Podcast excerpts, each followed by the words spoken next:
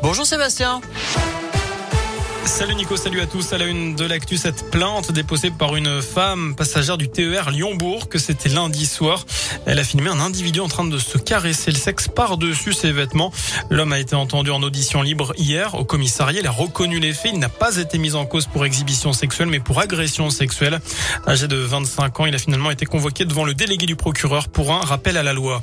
Deux blessés dont un grave hier soir sur la départementale 933 à Genouilleux, dans l'Ain, à la limite avec le Rhône. Voiture a percuté de plein fouet un calvaire sur le bord de la route. Les deux victimes, deux femmes de 17 et 53 ans, été désincarcérées. La jeune femme a été évacuée par hélicoptère dans un hôpital lyonnais. Sa mère était hospitalisée à Villefranche. Dans le reste de l'actu, le début de la quinzaine citoyenne à Bourg jusqu'au 18 octobre, plusieurs réunions entre habitants et élus municipaux seront organisées dans différents quartiers de la ville pour évoquer les sujets qui les préoccupent au quotidien.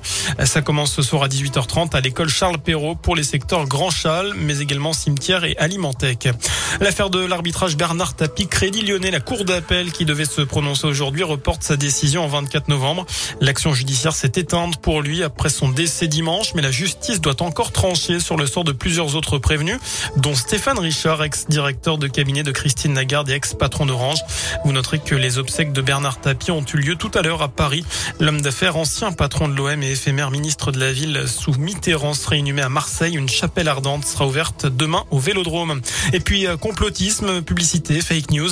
Facebook se fait taper sur les doigts. Le géant californien est accusé d'avoir oublié ses principes moraux au nom du profit. Les gouvernements doivent-ils mieux contrôler Facebook avec le risque de censure que ça comporte C'est la question du jour sur radioscoop.com. On passe au sport avec du basket. La JL vise le doublé après sa victoire à Pau samedi dernier lors de la première journée de championnat. Les Bressans enchaînent sur un second déplacement chez un autre grand du basket français, direction Limoges. Un match spécial évidemment pour Alexandre Chasson. Il est arrivé à Bourg la semaine dernière seulement suite au départ de Tyler Stone. Et après trois saisons à Dijon, l'intérieur de 26 ans a hâte de disputer son premier match sous le maillot de la JL.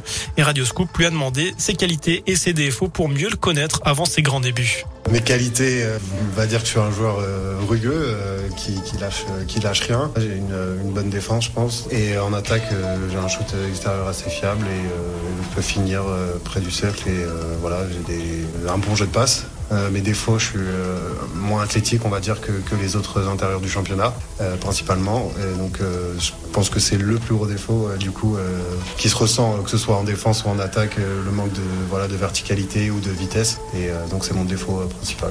Voilà, on découvrira mieux Alexandre Chasson ce soir sur le parquet Limoges-Gielbourg. Coup d'envoi du match à 20h. Un match à suivre en direct et en intégralité sur la web radio Gielbourg sur radioscoop.com.